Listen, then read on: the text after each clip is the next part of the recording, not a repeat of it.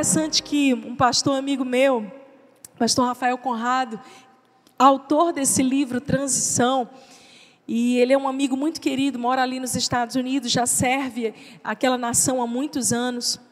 Ele disse: as pessoas gostam de ver a minha foto, mas esquecem de ver o meu filme.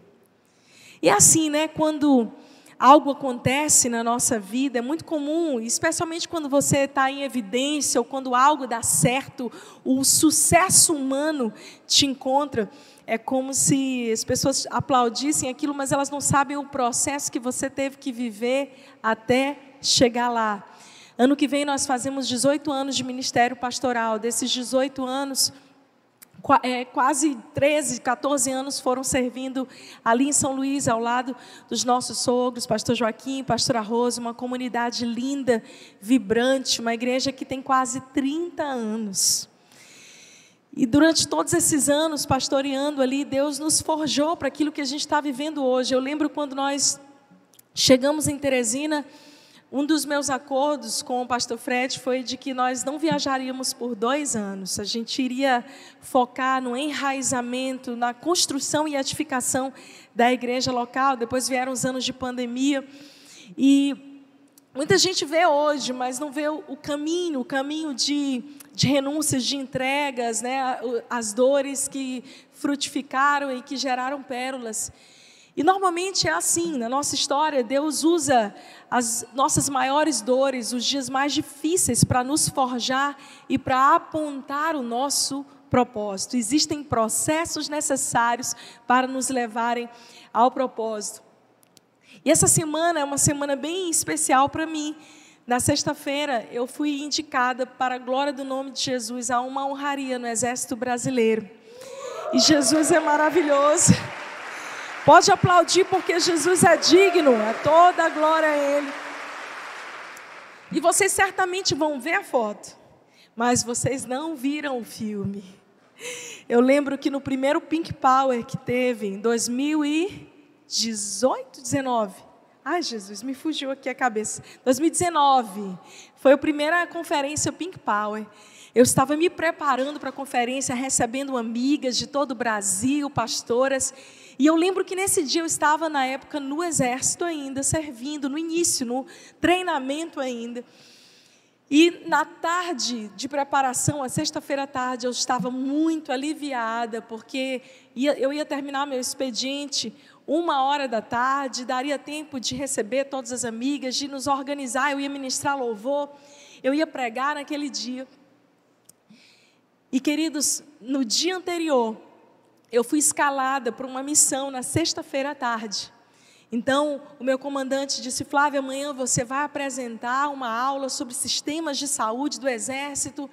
E, irmãos, meu Deus, estragou a minha tarde, eu vou ter que ir no dia do Pink Power, Senhor, que dificuldade. Virei à noite preparando aquela aula, porque eu ia apresentar ela para o batalhão inteiro, para é, pessoas importantes, e eu tinha que apresentar direito. E, enfim, venci, saí de lá já quase 5 horas da tarde, já vim direto para a igreja, foi poderoso o Pink Power, quantas mulheres estavam naquele dia. Foi poderoso o que Deus fez.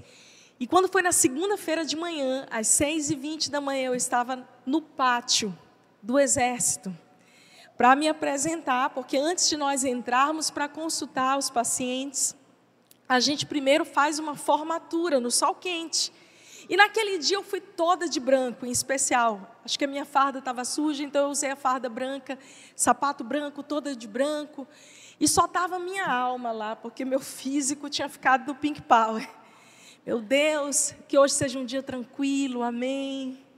E quando foi ali seis e meia da manhã, quando meu comandante chegou, ele colocou, a gente ficava em formatura ali no pátio. E ele disse: a Raiz apresentou uma aula na sexta-feira e foi muito elogiado, parabéns. Eu, ai, graças a Deus, aleluia, deu tudo certo. Todo mundo gostou e ele disse, em comemoração, e aí a minha alma já arrepiou. Ele disse, vem aqui à frente, eu fui, eu achei que ia ser só um momento assim legal, de agradecimento. E ele disse, em comemoração ao solo 10 flexões.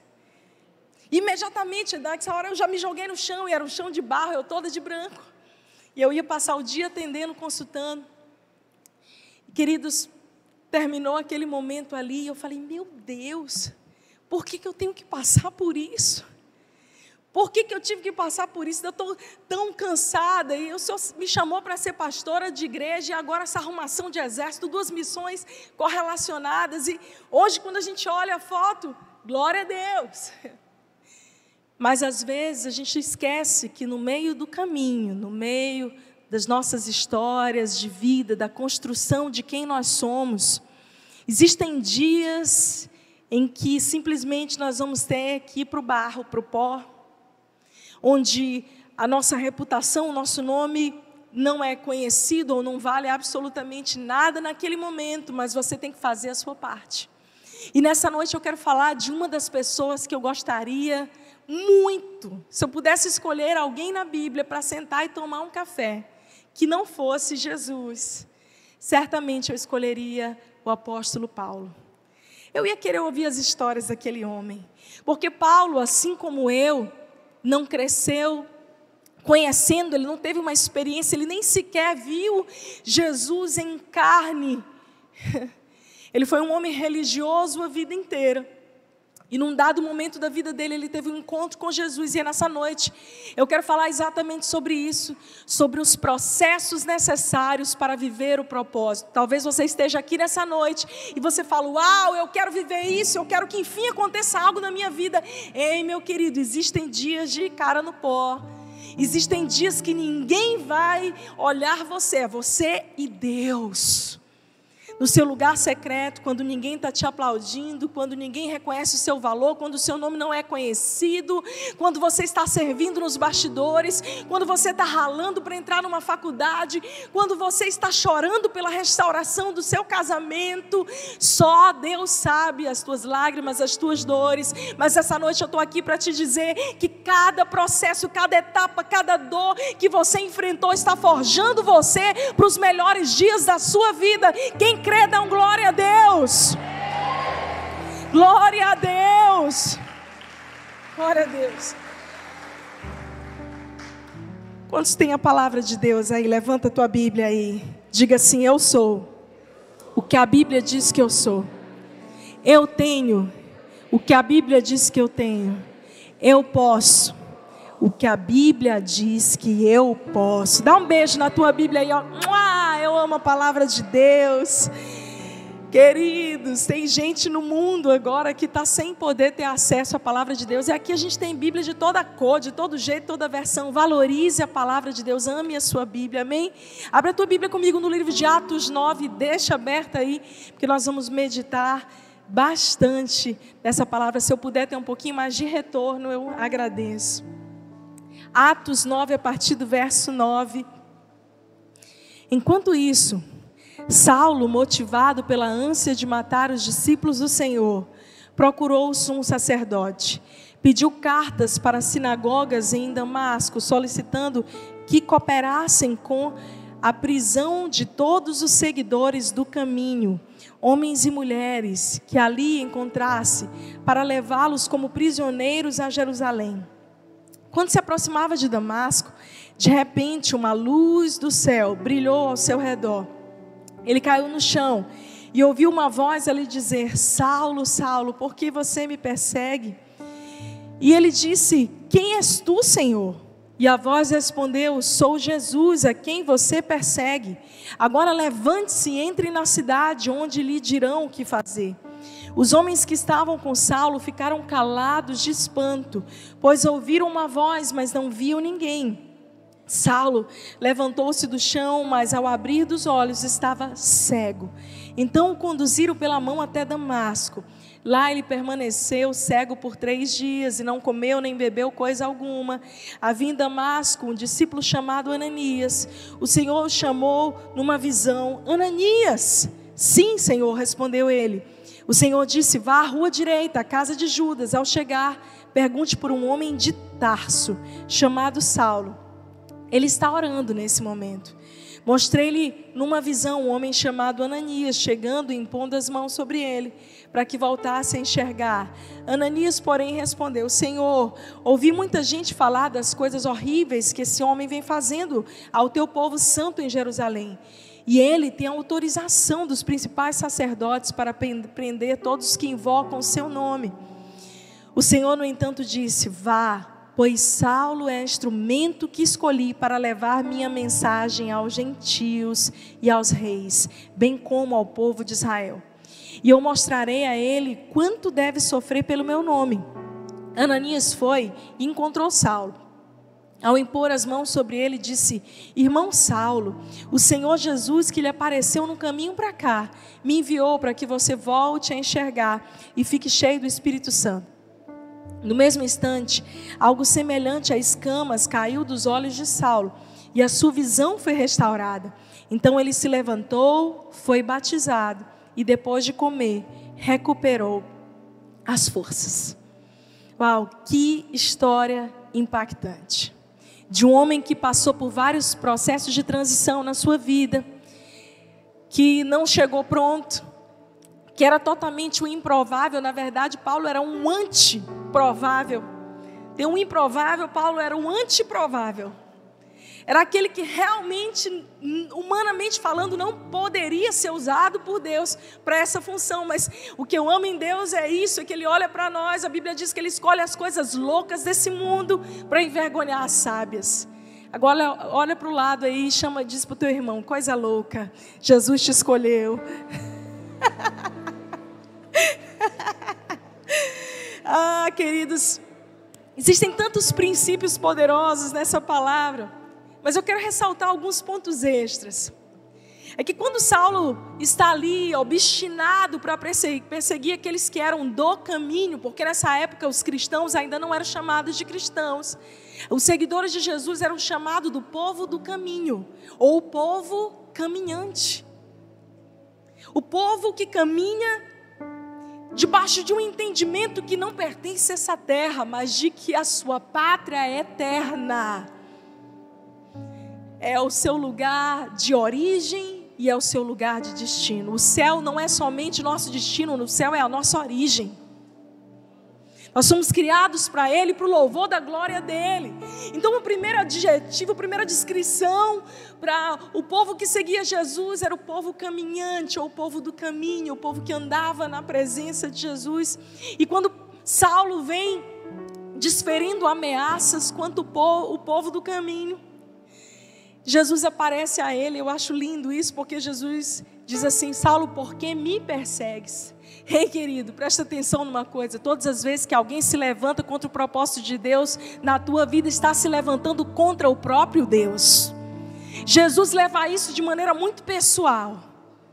Todas as vezes que você está imbuído do propósito de Deus e que você está fazendo aquilo que Deus te comissionou para fazer, ah, se há alguma voz, se alguma arma for forjada contra a tua vida, ela vai voltar por sete caminhos.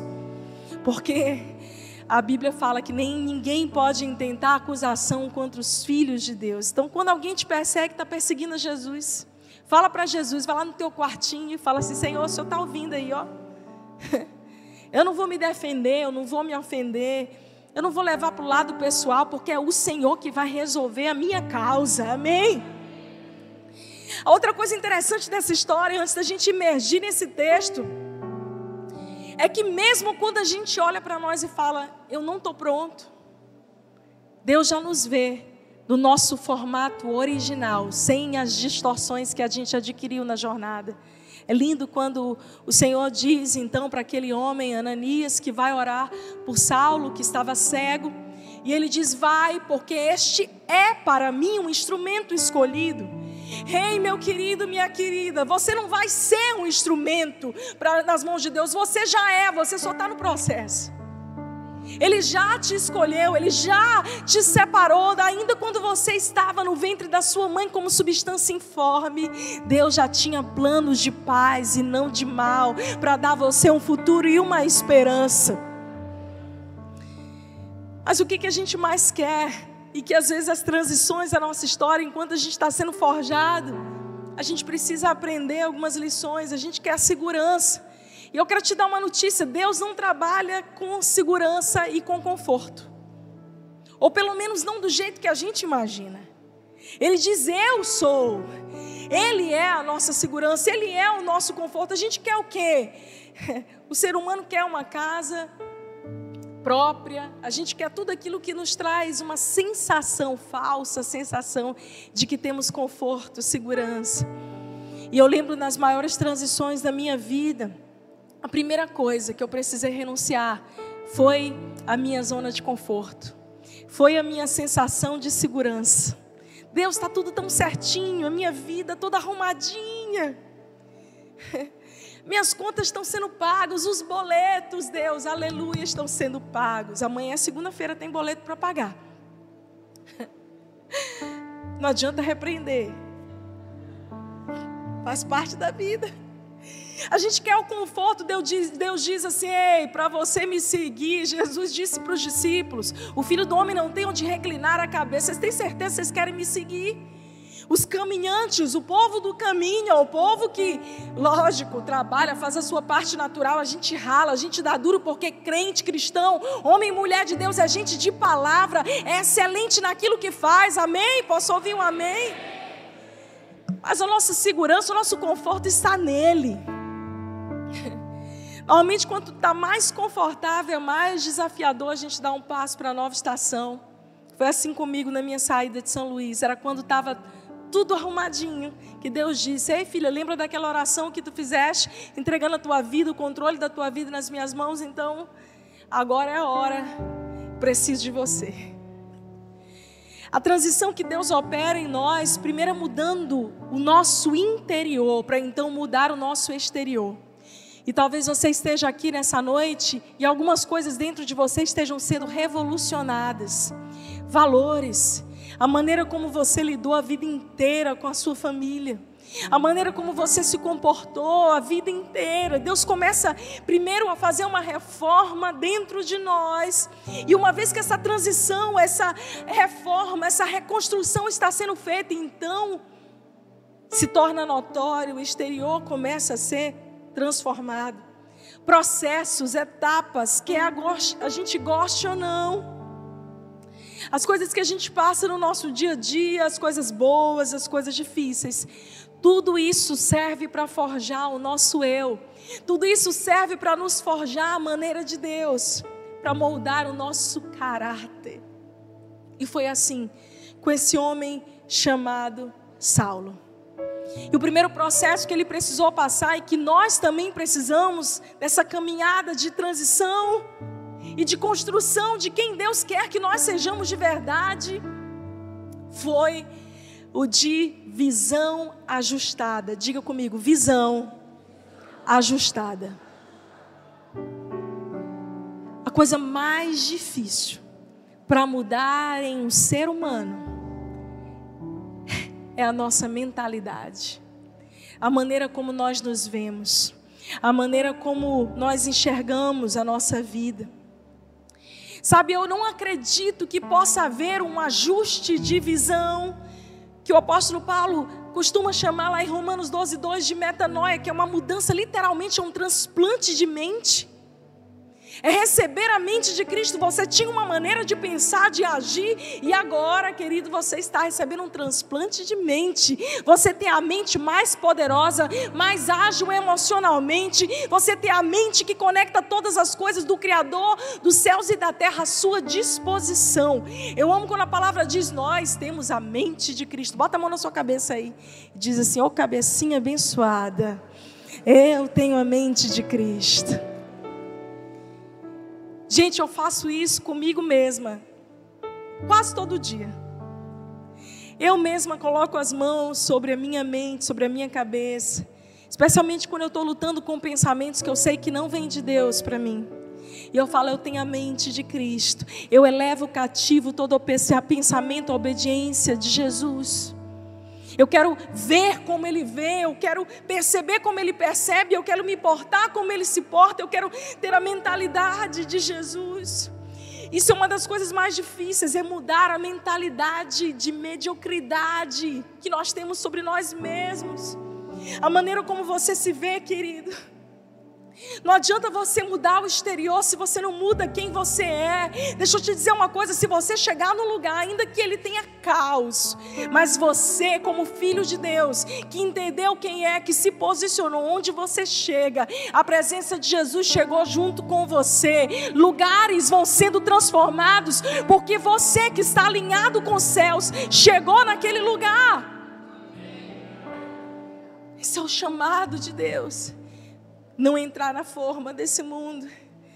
E é lindo porque, primeira coisa que Saulo experimenta nessa experiência sobrenatural, porque eu creio que o ajuste de visão, de mentalidade, só acontece de maneira sobrenatural. No natural, no nosso próprio esforço, na nossa própria busca, a gente não consegue, mas quando a gente é cheio do sobrenatural de Deus, então coisas novas começam a acontecer. A primeira coisa que Jesus faz é tocar na visão de Saulo. E Saulo, que estava tão convicto de si, vamos lembrar quem é ele, quem era Saulo antes do encontro com Jesus na estrada de Damasco. A gente lembra, a gente sabe que ele era um homem educado dentro da fé judaica. Seus pais o criaram dentro da fé judaica. Ele se descreve aos cristãos em Filipos como da linhagem de Israel, de Benjamim, hebreu de hebreus, quanto à lei, fariseus. E Filipenses 3:5, Paulo faz essa afirmação sobre si mesmo, quando ele diz: "Eu era filho de fariseus" em Atos 23:6. Ele era um homem profundo na história. Atos 13 conta sobre esse homem tão letrado, tão conhecedor das escrituras da Torá. Tanto é isso que em Atos 22, 3 ele diz: Eu fui instruído segundo a lei em todos os detalhes, quanto à lei fariseu, eu sou um homem letrado. A segunda coisa que a gente sabe é que Paulo foi instruído, educado em Jerusalém, a cidade de Davi, a cidade santa, ali onde estava o templo, as leis, as cerimônias, o sinédrio. Jerusalém, cidade dos doutores da lei, foi lá em Jerusalém que Saulo se formou e foi instruído. A terceira coisa que a gente sabe sobre ele antes dele ter esse encontro com Jesus em Damasco, nessa estrada, é que ele foi orientado segundo as instruções do grande rabino Gamaliel. É como se você fizesse o seu filho estudar em Harvard. Sabe o que você mais imagina? Saulo era filhinho de papai. Se você for estudar a história, você vai entender que ele era um homem de posses. Ele estudou nas melhores escolas, ele estudou na Harvard moderna com o maior dos mestres filósofos de pensamento estoico grego antigo aliado à fé judaica. Ele diz: Eu fui instruído aos pés de Gamaliel. E ele tinha, ele conhecia as tradições do seu povo. O teólogo Chaplin diz que em Gálatas, usando a alegoria de Gálatas 1,14, que Saulo era o aluno mais ilustre, que mais se destacava em Jerusalém como um judeu zeloso. A quarta coisa que a gente sabe sobre Saulo antes de Damasco é que ele era um poliglota. Ele falava vários idiomas. 1 Coríntios 14, quando ele fala do dom de línguas, ele também fala sobre o fato dele conhecer muitas línguas. Ele era versado em latim, em grego aramaico, hebraico. Ele tinha uma cultura secular muito conhecedora, ele, estava com, ele tinha um conhecimento super refinado para a época. Então, quando ele está vindo obstinado, cheio de si, para perseguir o povo do caminho, os cristãos que ainda não eram ditos como cristãos, Jesus dá um toque na vida dele e é justamente o que Jesus toca são nos olhos dele a maneira como ele se via, a maneira como ele se enxergava. Deixa eu te dizer uma coisa, querido. Nesse primeiro processo que Saulo passou para se transformar em Paulo, nessa transição, e que nós também precisaremos passar, que é a nossa visão ajustada. Duas coisas você precisa sobre a sua visão: não pensar menos sobre si mesmo. Porque existem muitas pessoas que lutam contra esse pensamento de mediocridade, de inferioridade. Normalmente a máscara do sentimento de inferioridade é uma aparente altivez, pessoas que aparentam orgulho, altivas, mas no fundo carregam em si uma baixa estima. A segunda coisa sobre visão importante é que também você não deve pensar mais sobre si mesmo. E Saulo, obviamente, ele pensava mais sobre ele mesmo do que ele era. A palavra humildade, a raiz do latim dela é humus, e humus é solo, é terra. Alguém humilde é alguém que carrega em si as, as características de maior simplicidade, pureza. É por isso que Jesus disse: você quer aprender, me conhecer, você quer ser parecido comigo, aprender de mim, que sou manso e humilde de coração. Querido, eu tenho visto muitas pessoas, depois de terem uma experiência sobrenatural com Deus, de receberem uma revelação: Uau, Deus tocou na minha visão, eu tenho um chamado. Essas pessoas acham assim: quer saber de uma coisa? Eu estou pronto. Deixa eu começar então a pregar, afinal de contas, né? Eu tenho uma revelação, eu tenho um chamado, eu vou ser pastora. Eu tinha convicção de que eu tinha um chamado para o ministério pastoral desde os meus primeiros meses de cristã. No meu primeiro ano, no meu quarto, orando, Deus falou comigo sobre coisas que eu estou vivendo hoje. Eu sabia. Mas eu também tinha o entendimento de que naquela época, por mais que eu tivesse uma visão do meu futuro, eu não estava pronta ainda, preparada para viver, enfim, aquilo que Deus havia me chamado. E você quer saber qual é o erro dessa geração fast food? É que nós recebemos uma visão, nós recebemos uma revelação daquilo que Deus quer para nós e a gente já quer se autopromover, a gente já quer se auto-intitular, a gente já quer começar sem validação, sem testemunho, sem mudança da nossa identidade. Ei, a primeira etapa, visão ajustada. Aprender a se olhar como Deus te vê, como filho amado, nem a mais e nem a menos. Isso é muito forte. Porque às vezes a gente carrega algo genuíno de Deus. Mas se a gente quiser fazer nascer antes da hora, ele pode ser um aborto, pode ser algo que vai se perder, porque não estava ainda no tempo de maturidade, de ser gerado. Vocês estão comigo, estão me entendendo? Você tem tanta convicção de que é algo é de Deus, e, e às vezes é mesmo, porque o Senhor já te deu uma visão clara sobre isso. E foi o que aconteceu com Saulo. Olha o que acontece, a Bíblia diz que depois de três dias Ananias foi lá, orou por ele, impôs as mãos, porque presta atenção, para que você tenha um ajuste na sua visão, não basta orar, é isso mesmo, você precisa de outras pessoas. Deus podia ter feito assim, ó, e do mesmo jeito que tocou na visão de Saulo inicialmente, ele poderia ter recuperado essa visão, mas o reino de Deus é feito de conexões reais, profundas e verdadeiras. Deus usa pessoas imperfeitas, como você, para ajudarem você a ver com clareza o teu futuro. Olha que coisa linda. Porque não existe essa coisa de eu ser independente. Eu já tenho chamado, pastor, eu tenho uma palavra, Deus falou comigo, falou mesmo. Então calma, respeita os processos, deixa com que alguém te ajude a ver de maneira mais clara aquilo que Deus tem para ti. Não ache que você é autossuficiente. Procure ajuda de pessoas mais maduras, mais experimentadas no processo, que vão ali, essa imposição de mãos fala sobre transferência. Fala sobre alguém mais maduro, mais preparado, que vai te ajudar a enxergar com clareza aquilo que Deus tem para você.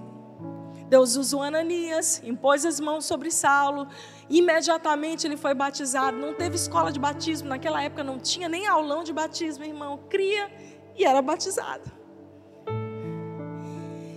E aí Saulo achou o quê? Já recuperei a minha visão. Ananias já orou por mim, já fui batizado, agora estou pronto, vou começar o meu ministério.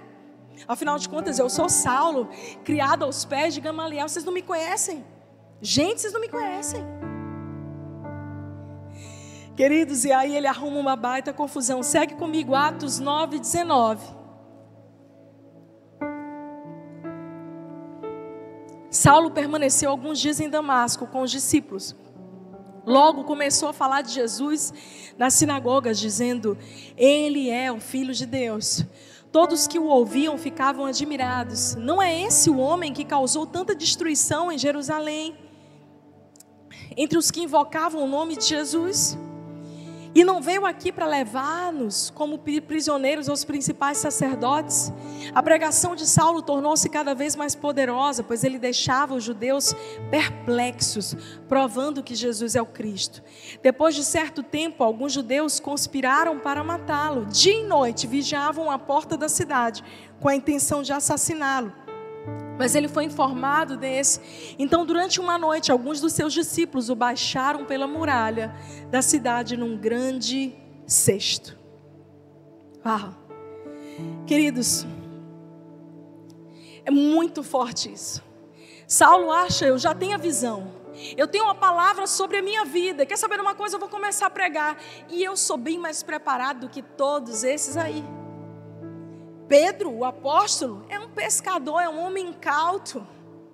E lá em Damasco, Saulo começa a pregar com ousadia, porque ele já tinha tido a sua visão ajustada, ele já tinha tido uma experiência sobrenatural, mas isso não bastava para legitimá-lo. Ele ainda não era o apóstolo Paulo, ele ainda era Saulo. A Bíblia fala que ele começa a pregar com ousadia em Damasco. E ele chega provavelmente de maneira arrogante, porque às vezes quando a gente tem uma palavra, uma revelação, a gente é arrogante. E ele chega pregando e ele arruma uma confusão. Os judeus, os irmãos querem perseguir a ele. E a Bíblia fala que os amigos dele tiveram que descê-lo num cestinho de vime da muralha de Jerusalém. Agora imagina a cena comigo, o grande Saulo de Tarso descendo a muralha num cestinho. Humilhado, envergonhado, porque ainda não era o tempo, não era a hora. Ele já tinha tido uma experiência sobrenatural, a sua visão já estava sendo ajustada. Mas o segundo processo de transição que Saulo precisou passar e que todos nós vamos precisar passar foi o de aprofundamento na palavra. Diga comigo, profundidade em Deus. Raízes, querido. É interessante que a gente vai pulando os versículos da Bíblia e parece que eles têm uma continuidade atemporal. Mas existiram algumas coisas entre o versículo 25 e o versículo 26 de Atos 9. Existiu uma diferença de três anos e meio. Em Gálatas 1, abre a tua Bíblia comigo que eu vou te provar. Eu falo, mas eu provo. Gálatas 1, de 11 a 12. Paulo diz o seguinte: após sua conversão, Paulo não foi para Jerusalém, onde estavam os apóstolos, mas rumou para a região da Arábia, onde permaneceu três anos fazendo um seminário intensivo com o próprio Jesus. A palavra de Deus fala sobre isso. Olha o que ele diz em Gálatas 1,10. Vamos ler aqui o texto mesmo. Acaso estou tentando conquistar a aprovação das pessoas? Ou será que procuro a aprovação de Deus?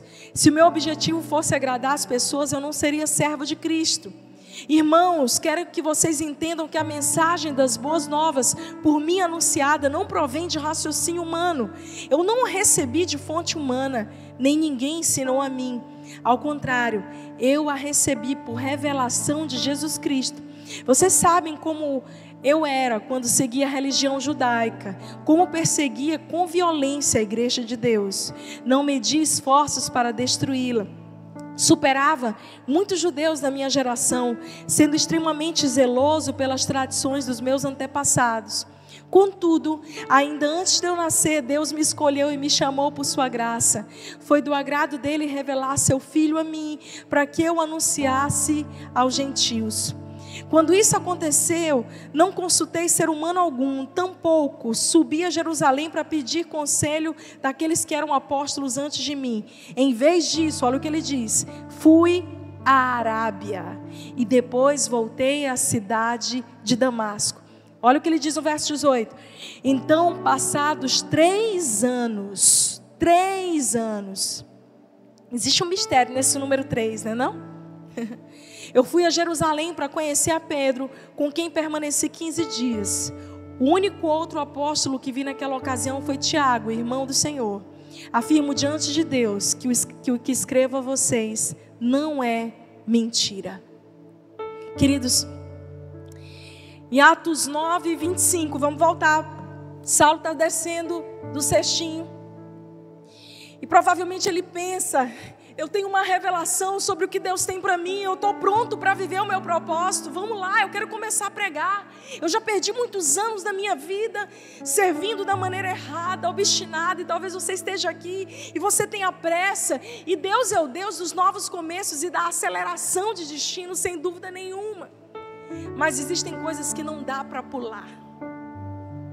Tem coisas que simplesmente não dá para você deletar da sua história.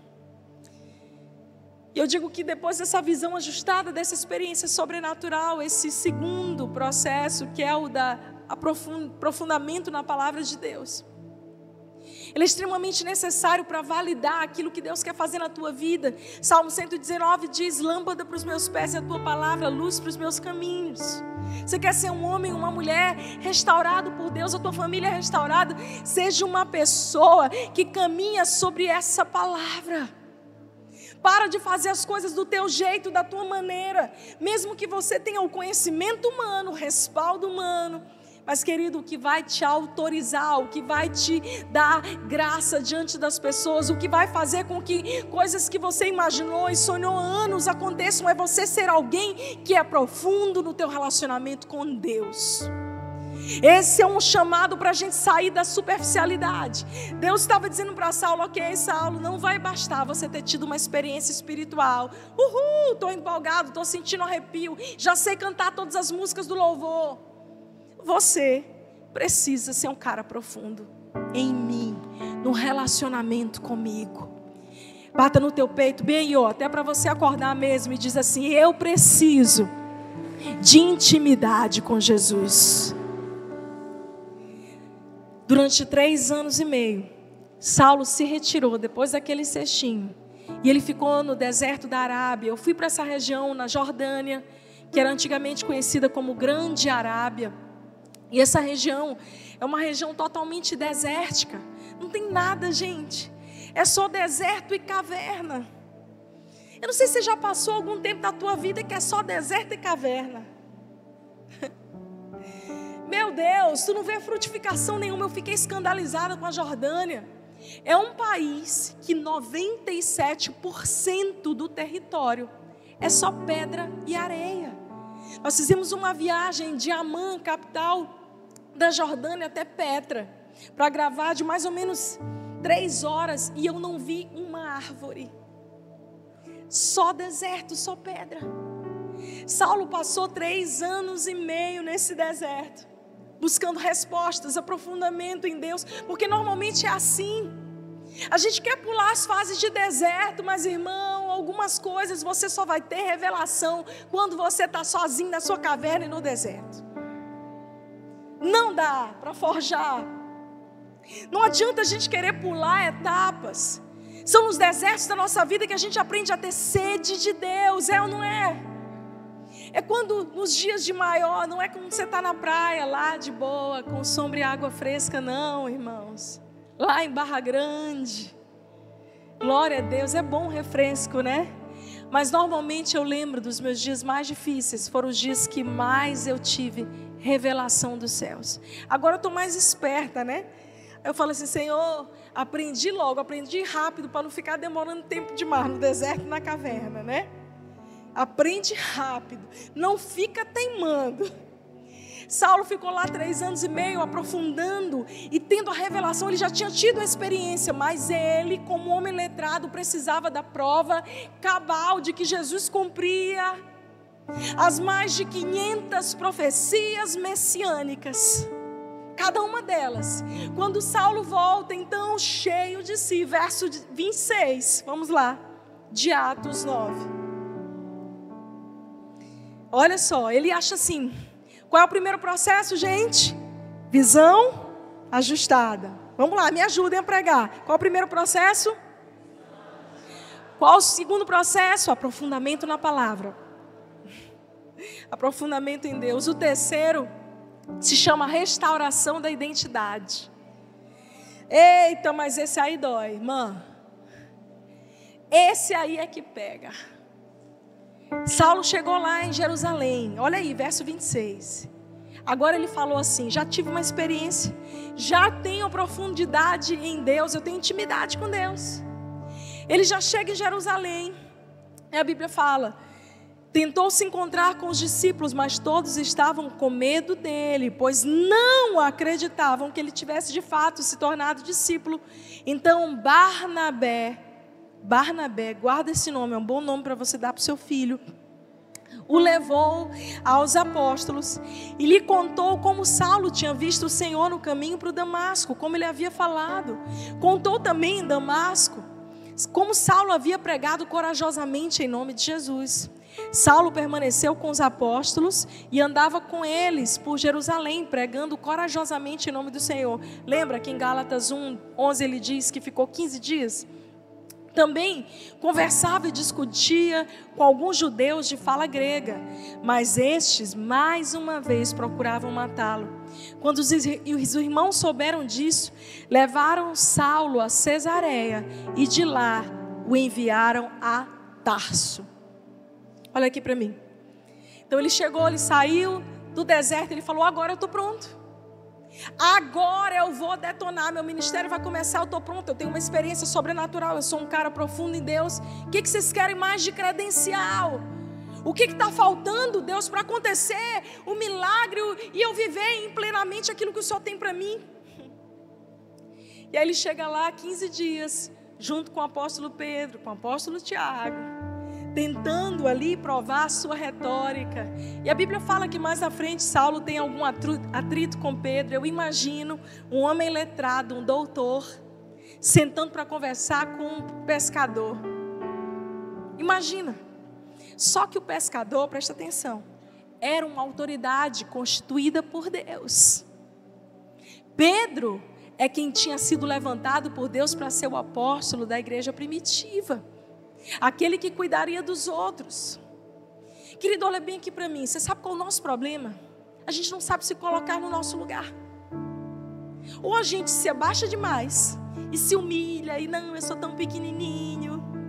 Ou então a gente encontra pessoas que são autoridades de Deus e a gente quer ser do mesmo tamanho que elas. Deus fala com você, Deus também fala comigo. Você também tem um ministério, eu também tenho. Deus tem feito na tua vida, eu também tenho.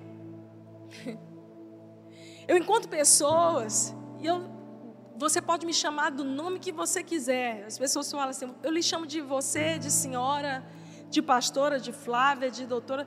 Me chame do que você quiser. Filhinha de Jesus, filhinha do papai é a que eu mais gosto ainda, viu? Mas existem pessoas que eu percebo que não conseguem, não é só comigo, não. Chamar você pela sua função, pastora, porque elas, elas sempre querem se colocar na mesma altura dos outros. Elas nunca estão aptas para receber. Elas sempre são tão boas. E esse é um risco que você corre. Quando Saulo chega em Jerusalém, provavelmente ele chega assim.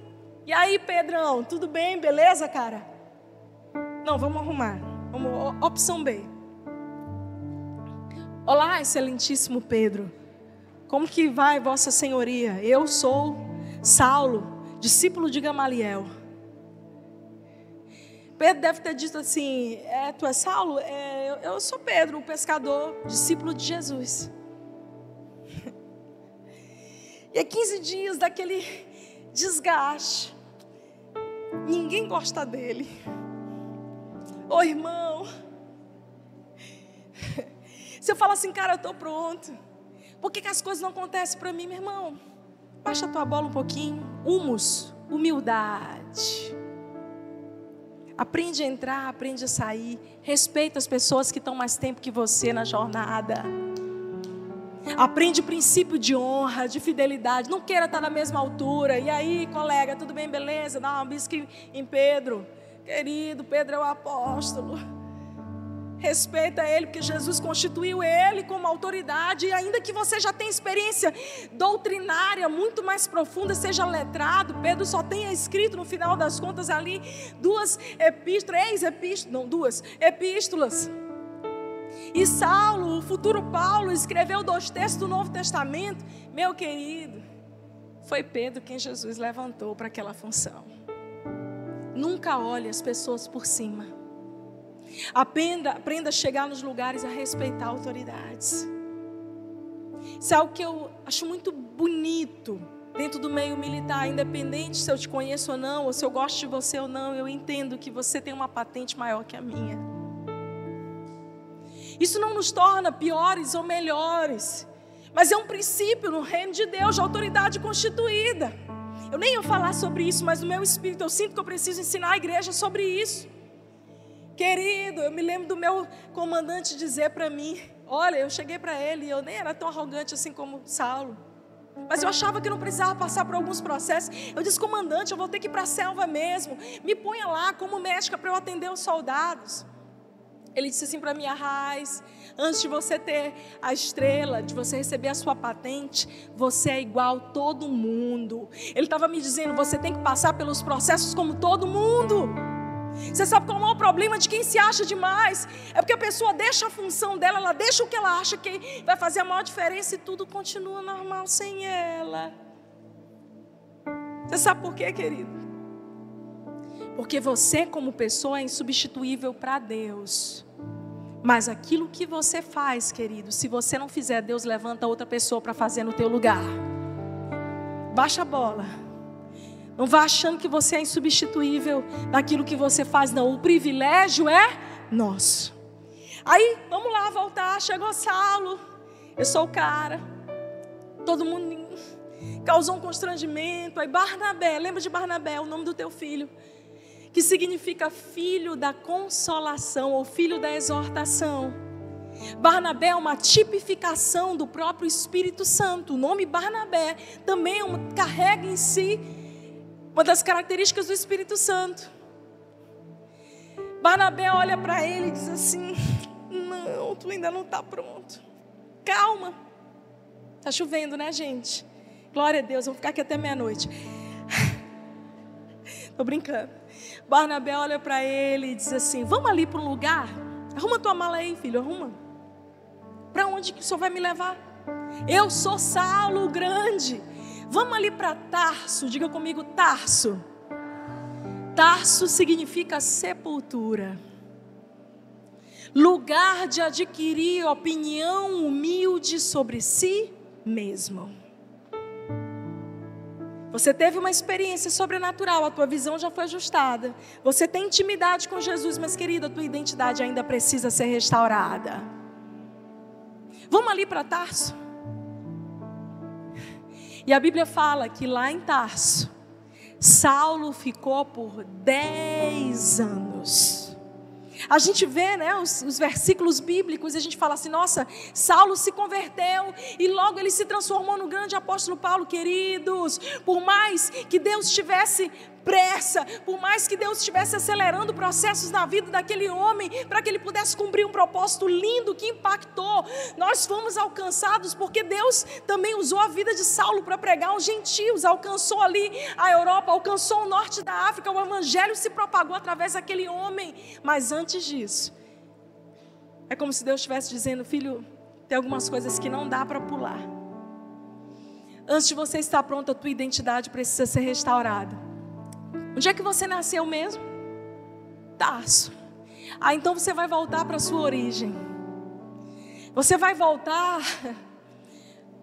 Ou coisa difícil é voltar no passado. Tem coisa da nossa vida, não sei você, mas se eu pudesse, eu deletava.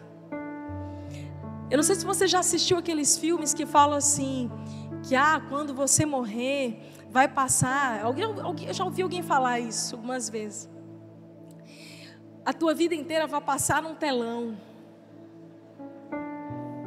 Gente, eu não queria, não. Me arruma logo uma pedra para jogar no meu telão, para não aparecer. Tem coisa que a gente fala, não, isso aí não, passa, passa. Mas é Deus dizendo para a gente: ei, antes de você viver o novo, você precisa encerrar ciclos do teu passado da maneira certa. Volta lá, vai lá em Tarso. Arruma tua malinha e fica lá um tempinho em Tarso. Talvez seja uma estação inteira da tua vida. Dez anos, uma estação inteira da tua vida que você precisa ficar em Tarso. Eu não estou dizendo, querido, que vão ser dez anos literais, mas o que a Bíblia está usando de testemunho para nós, na vida de Saulo foram dez anos, mais três anos e meio de deserto na Arábia, quase 14 anos. O seu tempo é diferente, Deus trabalha conosco em tempos diferentes, mas esses princípios, eles são imutáveis.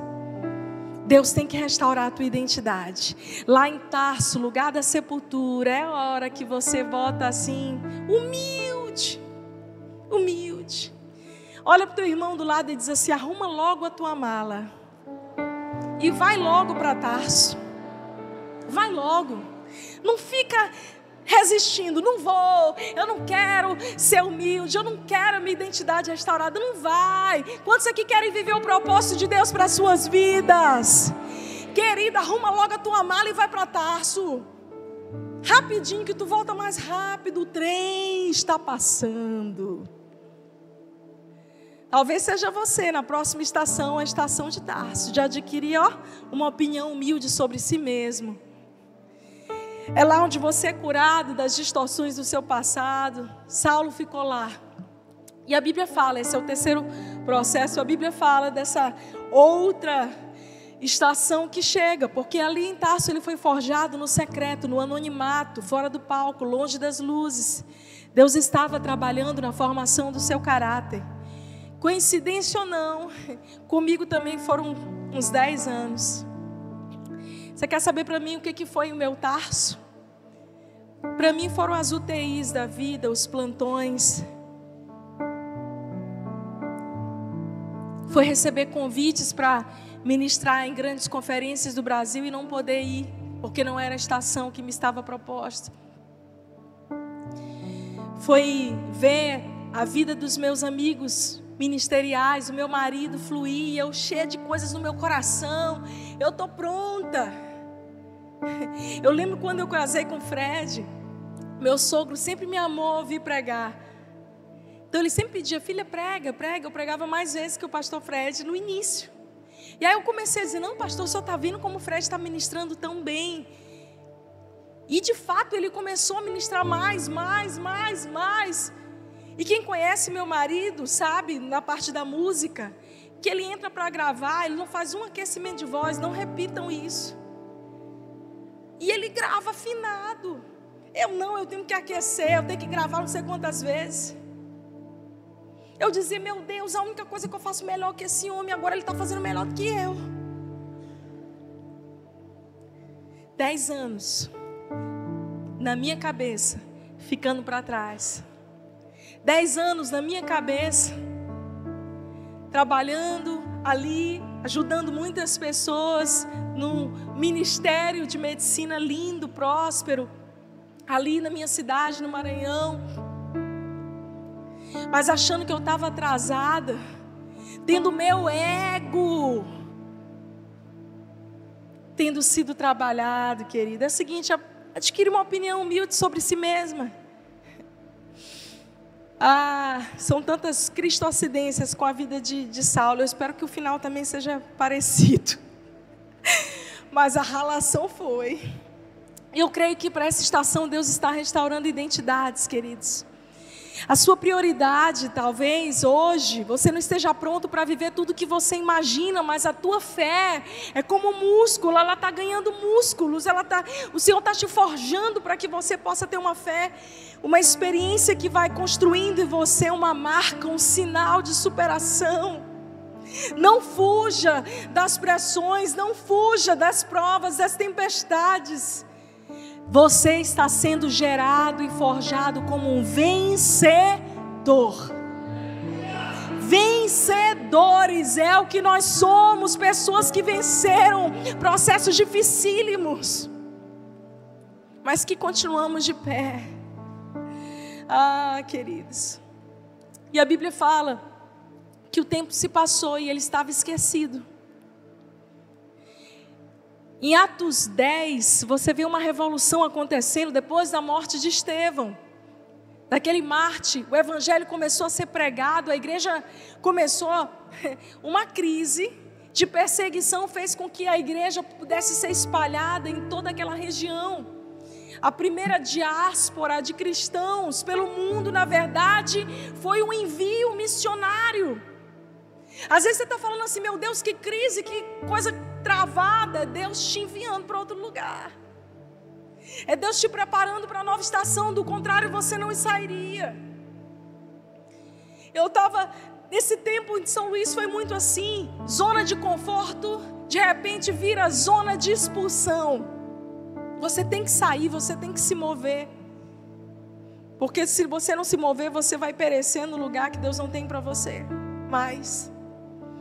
E a Bíblia diz que algo começou a acontecer de repente, em Atos 11, 22. Atos 11, 22. Quando a igreja de Jerusalém soube o que havia acontecido, enviou Barnabé a Antioquia.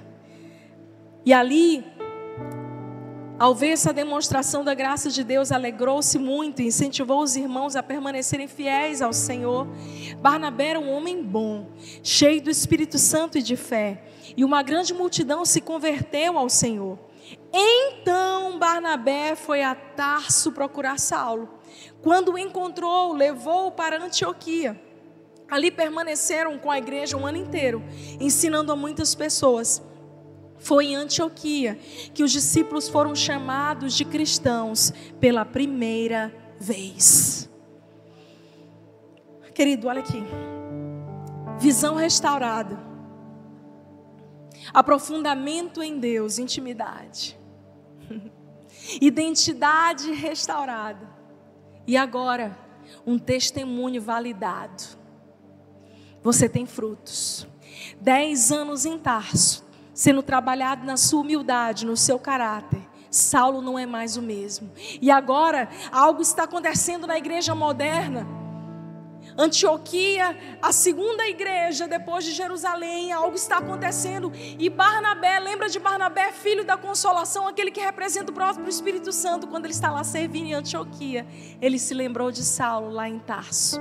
E a Bíblia diz que ele foi buscar Saulo. E ele colocou Saulo, ativou Saulo ministerialmente mais uma vez. Nós precisando de pessoas, de discipuladores, de mentores, de pessoas que nos colocam caminho.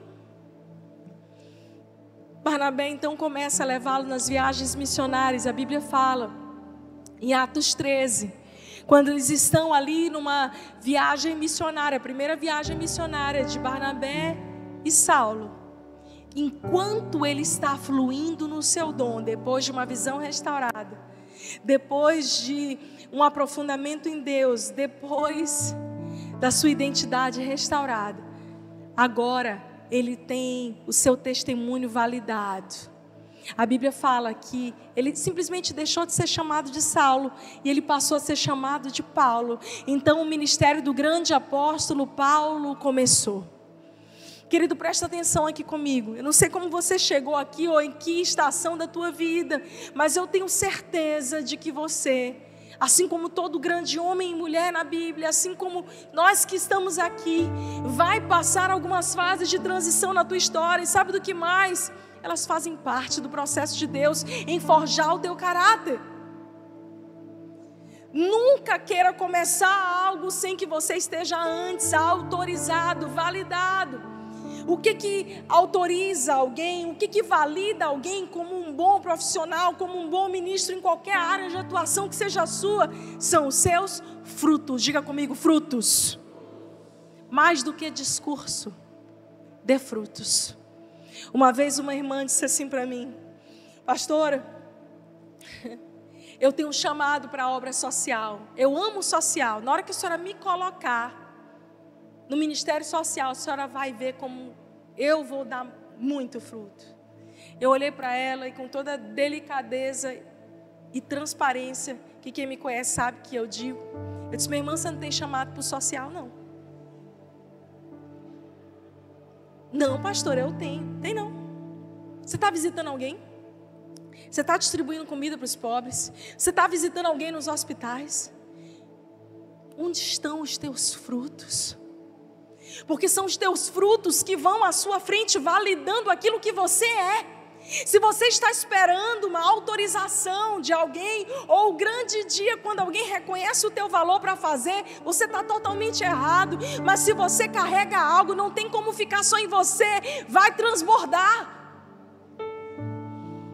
Já uma outra chegou para mim, ela disse: Pastor, eu queria que a senhora me norteasse. Qual área que eu sirvo na igreja? Eu falei assim para ela, minha irmã, você serve no social, você é do social. E ela disse: É mesmo, pastora? Como é que a senhora sabe? Minha querida, sem título, sem função, sem foto, sem reconhecimento, sem post no Instagram, você é aquela que está na rua visitando as pessoas de rua, amando. Você é aquela que doa, que faz. Os teus frutos falam mais do que as tuas palavras. Quem você é, querido? Não te preocupa, Barnabé Espírito Santo vai te buscar lá em Tarso. O teu papel é se render aos processos necessários. E quando chegar o dia, o Espírito Santo mesmo vai te posicionar no teu destino. Fica calmo. Só continua. Só continua. Não para. Continua sendo fiel em cada etapa, em cada estação da tua vida, em cada processo de transição dos mais difíceis, cara no pó dez flexões, se é isso que eu tenho para fazer agora, meu querido, então eu vou fazer uma flexão violenta. Naquele dia eu botei isso na minha cabeça. A gente faz, mulher costuma fazer flexão com o joelho no chão. Eu falei, eu estou tão cansada, estou tão indignada que hoje eu vou fazer flexão só no braço, no poder do nome de Jesus. E foi. Não me pergunte como. Faz o que você tem que fazer com toda paixão, com toda excelência, ainda que seja uma função tão simples. Barnabé, Espírito Santo, vai te encontrar nos bastidores da sua história e vai dizer: Ei, está na hora. Antioquia precisa do que você carrega. Vem, começa. E ele se transformou num grande apóstolo, Paulo. Talvez você nunca tenha ouvido falar em Barnabé, mas se não fosse Ananias e Barnabé, Paulo não estaria no destino dele. Querido, não importa quantos likes, quantos seguidores, quantos aplausos, quanto reconhecimento humano você tenha. Você sabe o que, que importa?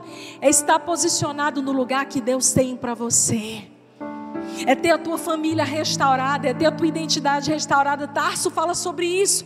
Tem muita gente que quer fazer acontecer, mas a tua vida está toda destruída, irmão. Volta para casa. Arruma a tua casa primeiro, a tua família.